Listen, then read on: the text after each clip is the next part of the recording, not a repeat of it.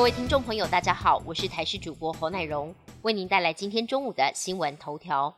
今天寒流来袭，北部跟东北部地区会率先转冷，白天高温只有十七到十八度。至于其他地区，温度也会逐渐下降。华东高温二十到二十三度，中南部二十五到二十六度，各地越晚越冷。中部以北及东北部低温十二到十四度，其他则是十六到十八度。中南部日夜温差大。至于降雨方面，北部跟东半部地区会有局部的短暂雨，中南部山区也会有零星短暂雨。外出请务必携带雨具备用。今年入冬以来最强的寒流即将来袭，预计今天晚上到二十四号，全台各地都会出现十度以下的低温，最低可能只有六度。劳动部治安署提醒，为了避免劳工因为低温发生脑部以及心血管疾病等等职业灾害，雇主及工作者在户外作业时，应确实做好御寒保暖措施，尤其对于中高龄者，务必留意健康状况，严防低温的危害。违者最高恐怕挨罚十五万元。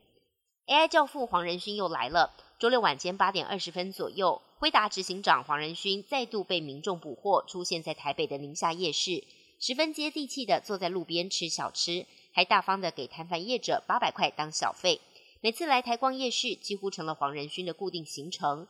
能近距离捕捉到野生的一兆男，还是让民众又惊又喜。外电消息部分，中东紧张局势持续的升温。伊朗革命卫队表示，以色列周六空袭叙利亚首都大马士革，造成派驻当地的四名革命卫队成员死亡。伊朗总统扬言展开报复。同一时间，美军再度空袭也门胡塞组织，而美军驻伊拉克基地则遭到伊朗支持的武装团体空袭，传出至少一人重伤。美国新罕布夏州共和党初选将在周二登场。前总统川普和曾任联合国大使南卡罗来纳州的州长海利也竞争激烈。前总统川普又在社群媒体嘲讽对手海利的名字，这是他利用种族族裔来攻击有色人种的最新例子。特别是他的政治对手，曾任南卡罗来纳州的州长海利认为，川普这波的攻击显示他对争取再度角逐白宫的川普造成了威胁。昨天是二十四节气当中的大寒，传统认为是一年中气温最冷的一天。日本各地举办了各种大寒祈福仪式，其中最具代表性的就是在寒冷中泡冰水，或者接受瀑布冲打。据说这样能锻炼身体、洗涤心灵，让一整年无病无灾。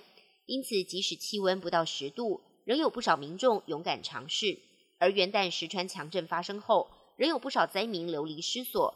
参加祈福仪式的民众也不忘祈祷灾区民众能早日恢复正常生活。本节新闻由台视新闻制作，感谢您的收听。更多内容请锁定台视各界新闻与台视新闻 YouTube 频道。